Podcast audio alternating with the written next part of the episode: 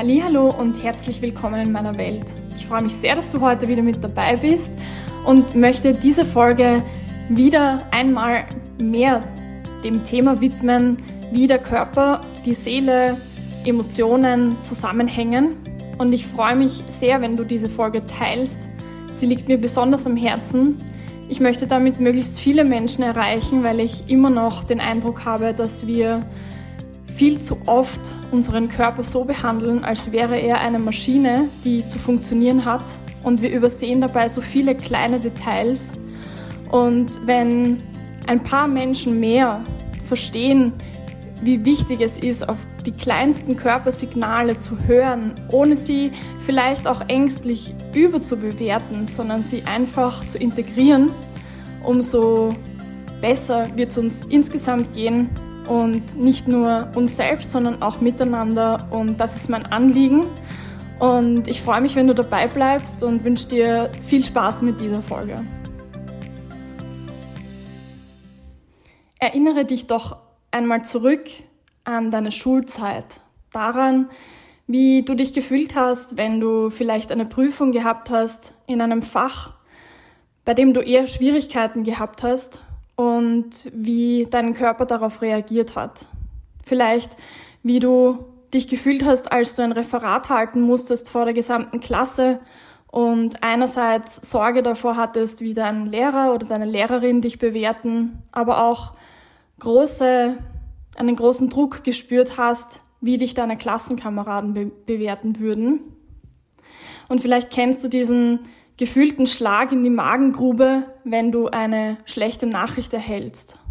Vielleicht kannst du dich auch daran erinnern, wie du das erste Mal verliebt warst und was dein Körper dazu für Reaktionen gezeigt hat. Vielleicht hat dein Herz wie, wild geklopft, geschlagen. Vielleicht hattest du schwitzige Hände, hast gemerkt, wie du deinen Puls, deine Herzfrequenz in den Ohren spürst und wie aufgeregt du warst. Und vielleicht hast du immer noch Situationen in deinem Alltag, die dich ganz schön fordern. Vielleicht sitzt du manchmal in Besprechungen, die mehrere Stunden dauern und spürst die Anspannung deines Körpers, weil du vielleicht ein weniger so gutes Gefühl hast, weil du denkst, dass das Gespräch oder dieser, dieses Meeting weniger konstruktiv ist und du spürst, dass dein Körper immer angespannter wird, dass du eigentlich eine Pause brauchst, dich bewegen möchtest oder einfach mal tief durchatmen. Und dieses tief durchatmen wirkt sich ja auch auf unseren Körper aus, wenn wir das nicht können oder wenn wir uns nicht artikulieren dürfen, wie wir uns gerade fühlen, wenn das gerade keinen Platz hat. Und all das hat eine ganz große Auswirkung auf deine körperliche Komponente. Und viel zu oft ignorieren wir manche Zeichen unseres Körpers, die Nervosität, die Aufregung, die Sorgen, die Gedanken. Und was dann passiert ist, dass wir diese sehr häufig in unserem Alltag übergehen müssen, weil wir glauben, funktionieren zu müssen. Und der Preis für das Funktionieren ist, dass wir unsere Körpersignale wegdrücken aus unserem Bewusstsein. Und das Bewusstsein und das Unbewusste sind ganz wichtige Gegebenheiten, denn es hat natürlich auch einen guten Grund, warum wir manche Dinge nicht so bewusst wahrnehmen. Unser Körper wäre vielleicht reizüberflutet, wenn unser Gehirn nicht auswählen und selektieren würde, was gerade ins Bewusstsein darf und was nicht.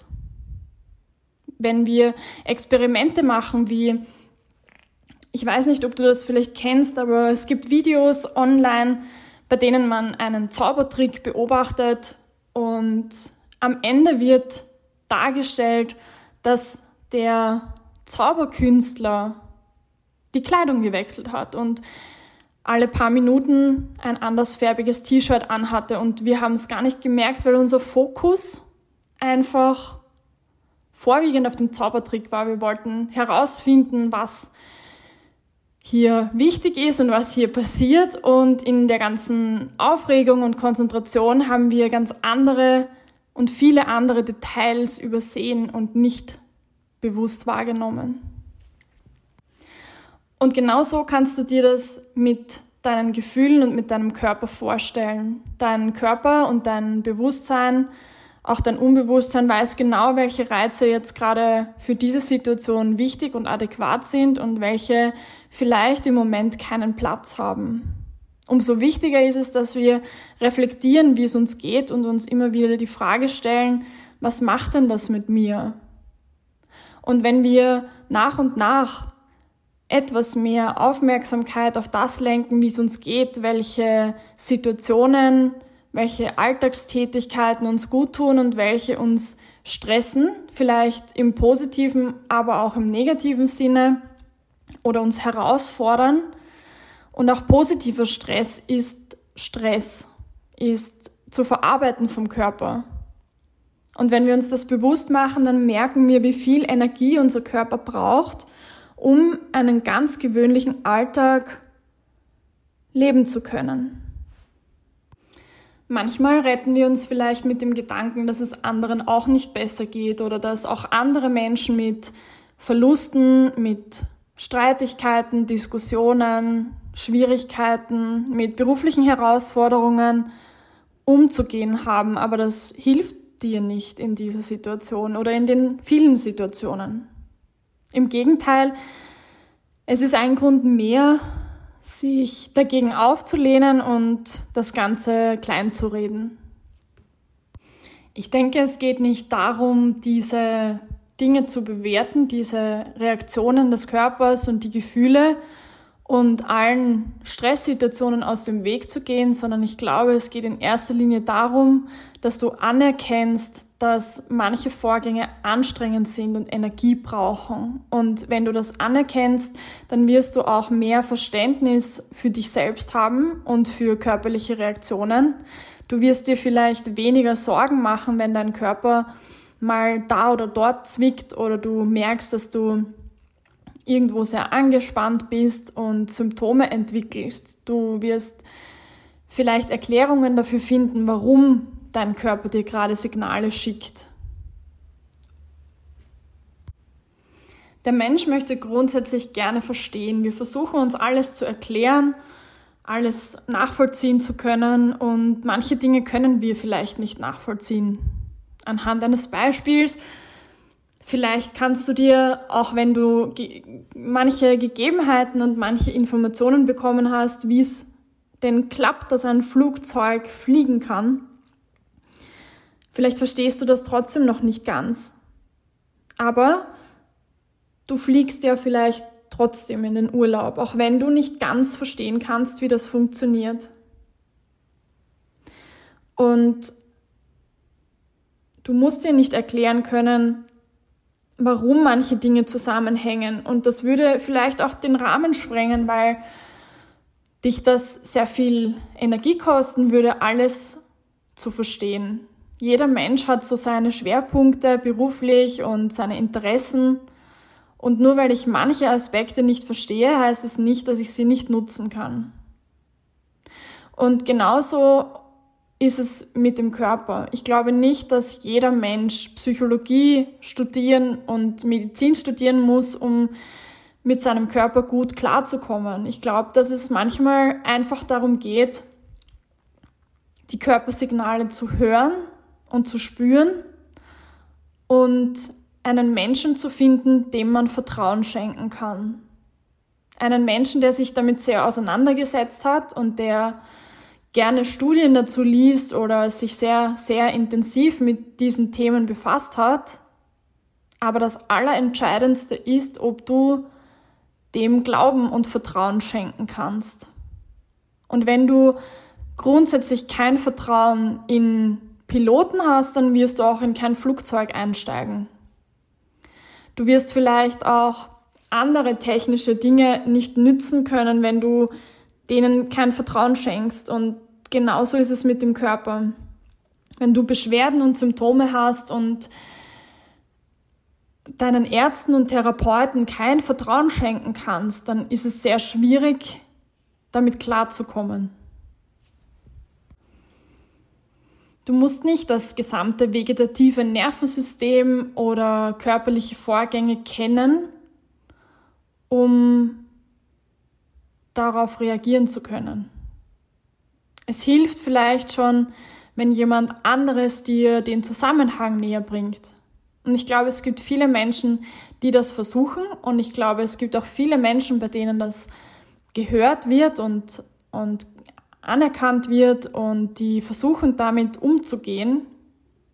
Aber manche Menschen haben noch immer Schwierigkeiten, sich auf diese Problematiken oder Zusammenhänge einzulassen, weil wir manches Mal so sehr damit beschäftigt sind, unangenehme Gefühle wegzudrücken. Und wenn man sich die ins Bewusstsein holt, dann kann das manchmal unbequem sein.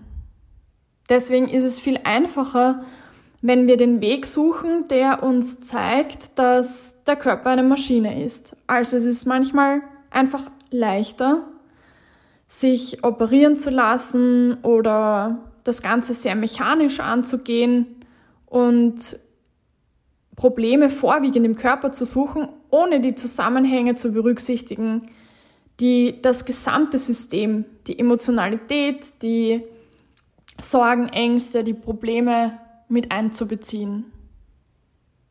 Und natürlich gibt es auch Beschwerden und Krankheiten oder Abnützungserscheinungen, bei denen wir sehr froh sind, dass es Operationstechniken gibt und Medikamente und viele andere Werkzeuge, wo wir vorwiegend körperlich darauf einwirken können. Aber falls du jemanden kennst oder vielleicht selbst betroffen bist davon, dass körperliche Beschwerden immer und immer wieder kommen, dass du schon bei vielen Ärzten warst, bei vielen Therapeuten und das Ganze noch nicht so wirklich erfolgreich behandelt werden konnte, dann ist es sehr wahrscheinlich, dass Körper und Gefühle und Stress hier aufeinander einwirken.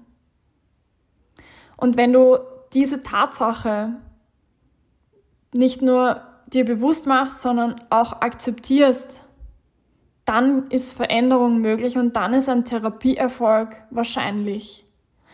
Denn wenn du mit Rückenschmerzen immer und immer wieder zur Therapie gehst und zur Massage und das vielleicht kurzzeitig erfolgsversprechend ist, dann ist dir zwar kurzzeitig geholfen, aber du bist abhängig von einem Therapeuten oder von einem Masseur oder von Ärzten und Infiltrationen. Und das ist in der Regel nicht so wahnsinnig positiv für die Lebensqualität.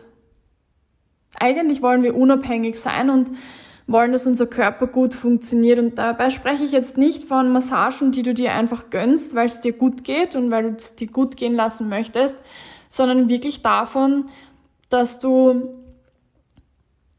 körperliche Beschwerden linderst, ohne die eigentliche Ursache dafür zu beheben. Natürlich kann ich Medikamente gegen Bluthochdruck nehmen. Wenn ich aber weiterhin als Manager oder Managerin einen Beruf und einen Job ausübe, der mich den ganzen Tag und auch die Nacht und vielleicht die Wochenenden und Urlaubstage wahnsinnig unter Druck setzt, dann ist es sehr wahrscheinlich, dass irgendwann der Körper trotzdem nicht mehr kompensieren kann, auch wenn ich medikamentös eingestellt bin. Und erst wenn ich anerkenne, wie viel Stress da ist und wie viel Ausgleich ich eigentlich brauche, um hier trotzdem gesund zu bleiben oder gesund zu werden, dann kann ich ein Gleichgewicht finden. Häufig erlebe ich in der Praxis, dass Menschen außerdem von sich im Laufe des Lebens verlangen, immer gleich leistungsfähig zu sein. In allen Lebensphasen und jeden Alters. Und das wird vorwiegend auch dann problematisch, wenn vielleicht ähm, die Familienplanung ansteht und man von sich erwartet, einerseits in der Familie gut zu funktionieren und zu agieren und gleichzeitig aber auch die berufliche Seite nicht vernachlässigen möchte. Andere haben dann später erst, wenn es gegen Ende der Arbeitszeit Richtung Pension geht, die Schwierigkeit, dass sie noch immer gleich viel und gleich stark leisten wollen wie in jungen Jahren. Und unser Körper braucht im Laufe des Lebens einfach mehr Erholungsphasen. Und gerade wenn du die ersten Jahrzehnte deines Lebens immer sehr viel geleistet hast und sehr viel Druck hattest, braucht der Körper irgendwann vielleicht noch mehr Entspannung und Entlastung, als du dir eigentlich eingestehen möchtest. Außerdem ist es oft so, dass wenn wir gewohnt sind, sehr, sehr viel zu leisten, wir gar nicht mehr merken, dass das Ganze zu viel ist. Das können wir eine Zeit lang sehr gut kompensieren und wir können gut durchhalten, aber ein Durchhalten von sehr anstrengenden Lebensphasen geht normalerweise eher nur für eine begrenzte Zeit. Der Körper macht hier sehr lange mit, finde ich oft. Und je länger du darin bist in diesem Alltag und je mehr du das als dein Normal ansiehst, umso schwieriger fällt es dir vielleicht auch mal weniger zu leisten weil dieses Normal sich ja schon verschoben hat. Und in sehr anspruchsvollen Lebensphasen, wenn zum Beispiel die Kinder mal krank sind und du Nächte hast, wo du nicht gut schläfst oder wenn ein Familienmitglied krank ist und du hier Unterstützung leistest oder wenn es im Beruf gerade drunter und drüber geht, dann verlangen wir dennoch gleich zu funktionieren. Und der Körper hält das nicht durch. Eigentlich erwarten wir, dass er funktioniert wie eine Maschine. Und das geht nicht lange gut. Vielleicht denkst du dir jetzt, dass das aber ja nicht änderbar ist, weil du eben einen Beruf und eine Verpflichtung hast. Oder weil du auch in deiner Familie gebraucht wirst. Und ich gebe dir natürlich recht, nicht jeder kann jetzt außer vielleicht in einer Selbstständigkeit und auch da nur begrenzt, seine Zeit dann so einteilen, dass er genug Ruhephasen hat oder Pausen macht. Und manches Mal ist das, glaube ich, auch gar nicht notwendig, sondern das, was notwendig wäre, ist dann zu gegenzusteuern, eine Balance zu finden, sich dafür dann in der Freizeit mehr Ruhe zu gönnen. Und manches Mal erlebe ich es bei meinen Patienten und Patientinnen, dass sie da einen großen Widerstand spüren, weil sie ja in ihrer Freizeit auch etwas für sich machen wollen. Und eigentlich dann das als sehr negativ empfinden, wenn sie extrem müde sind nach der Arbeit und vielleicht nicht mehr ihren Sport ausüben können. Und sie überwinden sich dann und machen diesen Sport trotzdem um praktisch das Gefühl zu haben, ich, ich gehe jetzt nicht nur in die Arbeit und bin dann fertig und müde und kaputt, sondern ich mache dann auch noch was für mich. Aber wenn das aus einem Druck und aus einem Ungleichgewicht heraus passiert, dann ist auch hier eine Überwindung, eine Anspannung, eine Überlastung. Wenn du schon sehr müde bist von der Arbeit und körperlich und auch geistig sehr fertig bist und trotzdem dir abverlangst, Marathontraining zu machen, dann gilt das nicht als Entspannung. Dann gilt das nicht als Ausgleich. Vor allem dann nicht, wenn du merkst, dass es, dass es dir nachher nicht besser geht, wie zum Beispiel vielleicht ähm, hast du das Hobby, dass du dann zu Hause noch ein bisschen tanzt oder so, dich bewegst und du fühlst dich nachher besser. Dann ist es gut, sich da auch ein bisschen zu überwinden.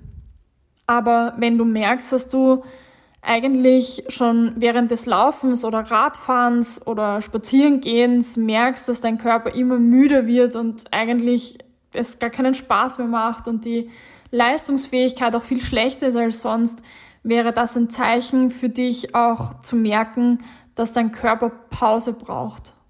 Pause von dieser ständigen Anspannung und Anstrengung. Ein Tipp, der mir persönlich mal sehr geholfen hat, war, sich vorzustellen in der Früh, wie voll die eigenen Batterien sind. Und sich über den Tag verteilt zu fragen, wie viel Energie kostet mich diese oder jene Situation, die gerade da ist. Und vielleicht merkst du dann, dass die Arbeit an diesem Tag, weil du schlecht geschlafen hast, schon 80 Prozent deiner Energie verwendet hat oder gebraucht hat. Und dann hast du aber nur noch 20 Prozent von dieser Energie, bis der Akku leer ist. Und diese 20 Prozent musst du dir vielleicht sehr gut einteilen, weil du ja eben auch noch Energie für deine Familie haben möchtest. Wenn du also nach diesen 80 Prozent, die du gebraucht hast in der Arbeit, auch noch laufen gehst und das sehr, sehr anstrengend ist, auch wenn es dir vielleicht Spaß macht, dann kommst du nach Hause und hast keine Energieressourcen mehr, um vielleicht den Kontakt mit deinem Partner oder mit deiner Familie gut zu führen und gut zu lenken. Und wie ich vorher schon versucht habe, auch zu vermitteln, natürlich kannst du eine gewisse Zeit lang auch ins Minus gehen. Aber je mehr und je länger du ins Minus gehst, umso mehr Entspannung und Erholung brauchst du danach. Und das ist auch der Grund, warum sich viele Menschen nach dem Urlaub vielleicht ähm, dann energievoller fühlen, aber die merken im Urlaub, können sie einfach nichts machen, sondern die sind einfach nur müde und wollen einfach schlafen und sich ausruhen und herumliegen. Und für Unternehmungen ist eigentlich keine Energie da, weil man sich mal von diesem Energieminus wieder auf, eine, auf einen Nullpunkt hinbewegen muss, um die Akkus wieder aufzuladen. Gerade auch für Menschen, die in psychisch belasteten Situationen sind, kann es sein, dass ganz einfache alltägliche Dinge schon ganz viel Energie brauchen. Ein Treffen mit Freunden, mit Bekannten oder Verwandten kann schon einen großen Teil deiner Energiebatterie brauchen. Vor allem, wenn du vielleicht gerade Verluste verkraften musstest oder vielleicht war jemand sehr krank oder hat sonst Unterstützung gebraucht und dann bist du auch vielleicht ein bisschen weniger energievoll, als du es normalerweise wärst. Und dann kann es auch sein, dass der Arbeitsalltag mehr Energie braucht. Und an Tagen, wo du super ausgeruht bist und wo du eine ganze Zeit lang deine Energieressourcen sehr achtsam verwendet hast, kann es natürlich auch mal sein, dass diese 100% Energie sich insofern besser verteilen, als dass du nur 40 Prozent deiner Energie für die Arbeit brauchst.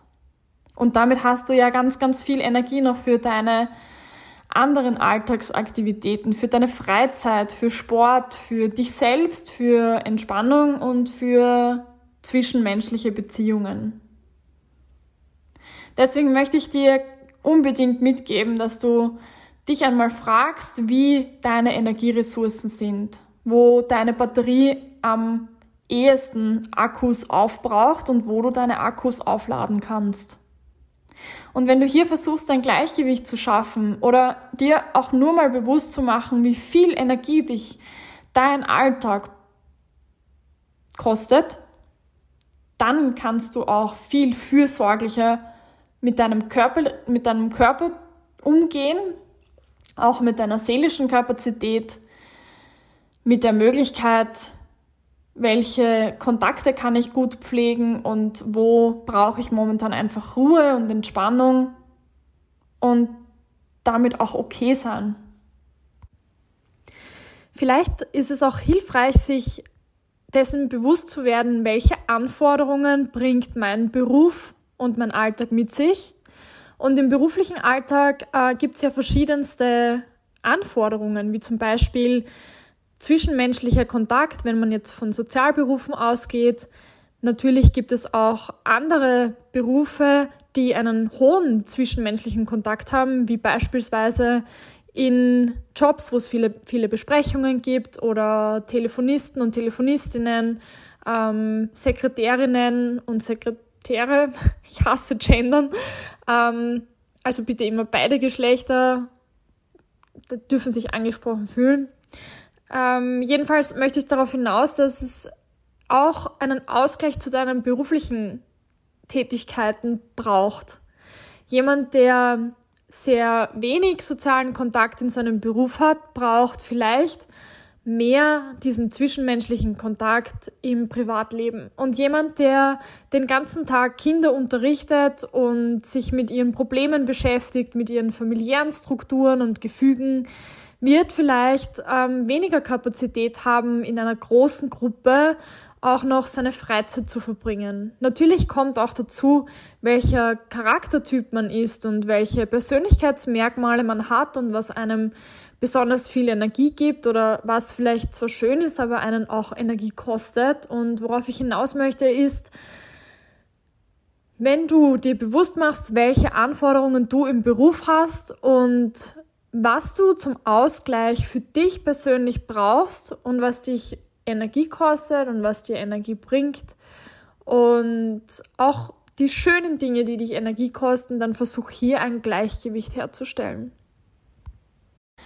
Wir brauchen einfach auch dieses für uns selbst sein, wo wir nicht auf andere Reize reagieren müssen, sondern wo wir einfach mal achtsam mit uns selbst beschäftigt sein können.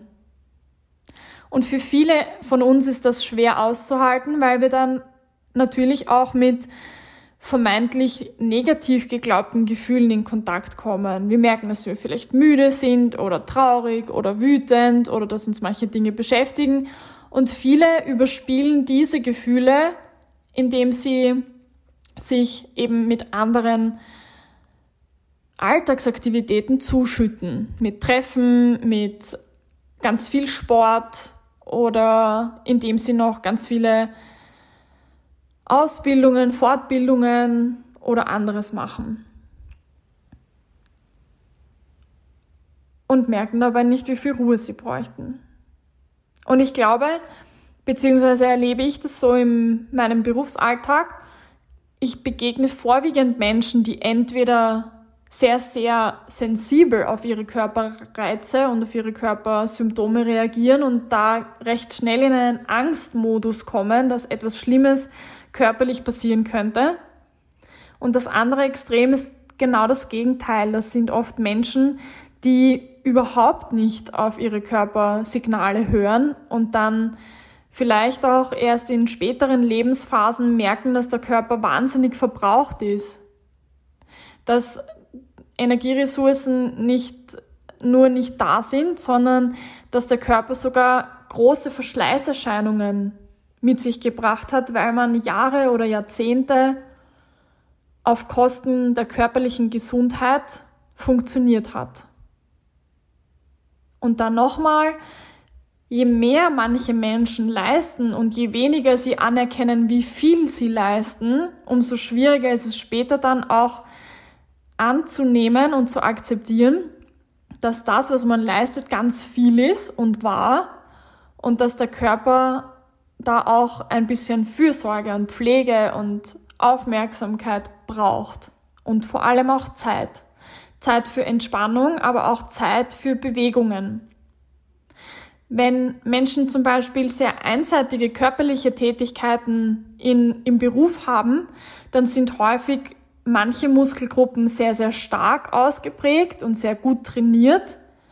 Und der Gegenspieler, weil wir haben zu jedem Muskel auch einen Gegenspieler, der praktisch, wenn man jetzt zum Beispiel den Ellbogen betrachtet, der Bizeps beugt den Ellbogen und der Trizeps, der hinterm Oberarm, hinten am Oberarm verläuft, der streckt den Ellbogen. Und wenn ich jetzt immer nur den Bizeps trainiere, und den Trizeps gar nicht, dann entsteht ein muskuläres Ungleichgewicht und das Gelenk wird vielleicht nicht mehr in alle Richtungen gleich gut und gleich viel bewegt. Und für Menschen, die körperlich sehr viel arbeiten und auch einseitig, ist es ganz wichtig, auch die Gegenspieler zu trainieren oder zumindest zu bewegen. Viele Menschen in sitzenden Berufen haben ein spezielles Spannungsmuster, das im Prinzip widerspiegelt, wie ihr Alltag ist. Und wenn sie nicht dann vielleicht zu dem sitzenden Beruf auch sehr starke Bewegungen in die Aufrichtung machen, dann schränkt sich ganz viel ein. Die Hüfte kann sich vielleicht nicht mehr so gut strecken.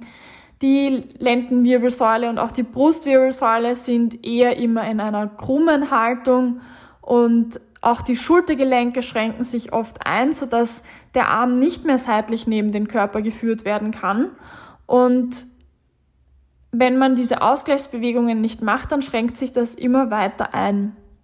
Und vielleicht macht dann jemand, der den ganzen Tag am Schreibtisch sitzt, vorwiegend als Ausgleichssport in einer guten Absicht Radfahren. Weil er sich denkt, ja, das ist super für das Herz-Kreislauf-System und das stimmt natürlich auch und es ist entlastend für die Gelenke, was auch gut ist. Aber auch beim Radfahren ist man sehr nach vorne gebeugt, die Hüfte macht keine Streckung und somit gibt es keinen Ausgleich für die Gelenke, für die Beweglichkeit, für die Muskeln, für die Muskelkraft und das führt zu Einschränkungen.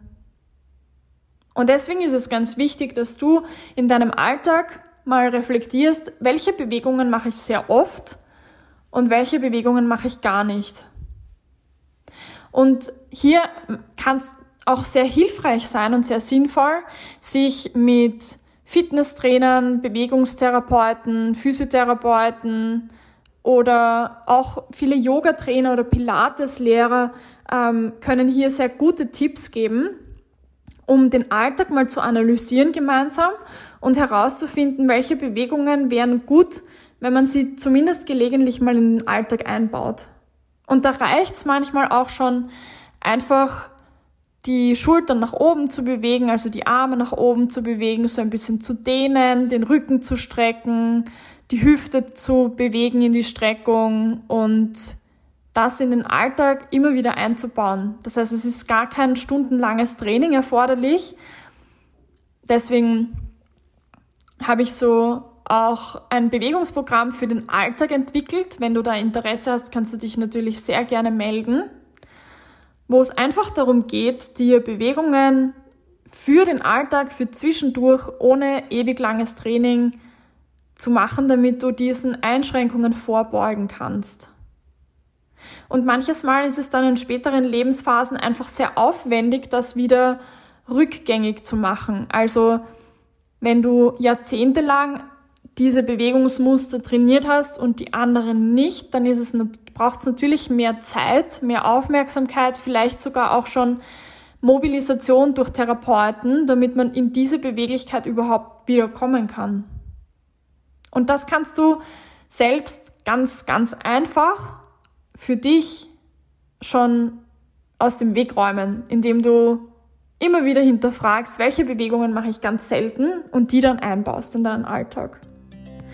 Und in diesem Sinne hoffe ich, dass du aus dieser Folge ganz viel für dich mitnehmen konntest, dass du vielleicht mehr Bewusstsein dafür hast, nicht nur welche Bewegungen und Haltungen habe ich sehr oft und welche gar nicht. Also hier tatsächlich den rein körperlichen Ausgleich zu suchen und Gleichgewicht zu schaffen, sondern auch anzuerkennen, wie viel du in deinem Alltag eigentlich leistest und dass Entspannung und faul sein oder gemütlich sein, Ruhephasen ganz wichtig sind für deine körperliche und seelische Gesundheit. Und vielleicht hast du auch für dich ein paar Situationen in den Anfängen mitgenommen, wo du gemerkt hast, ja, diese Situationen kenne ich. Und da bin ich auch ganz nervös und aufgeregt und da kriege ich Herzklopfen und schwitzige Hände und da bin ich ganz nervös und Vielleicht kannst du diese Situationen auch in deinem Alltag immer wieder bewusst erleben und nicht negativ bewerten, aber aufmerksam und achtsam damit umgehen und auch da dann einen Ausgleich zu schaffen. Mit Bewegung, damit du hier vielleicht Stresshormone auch abbauen kannst oder aber auch mit Entspannung, mit sanften Dehnungen, mit Yoga oder was auch immer du für dich findest, was dir gut tut. Wenn du Fragen, Wünsche oder Anregungen hast oder wenn du vielleicht eine kleine Analyse machen möchtest über deinen Alltag und welche Bewegungen du für dich einbauen kannst, um beweglich und fit zu bleiben bis ins hohe Alter, dann kannst du dich gerne melden unter office.katharinadine.at. Ich freue mich über Anfragen und manchmal hilft auch schon ein kurzes Gespräch von einer halben Stunde oder einer Stunde, um einen Input bekommen zu haben, was man in seinem Alltag vielleicht einbauen und umsetzen kann.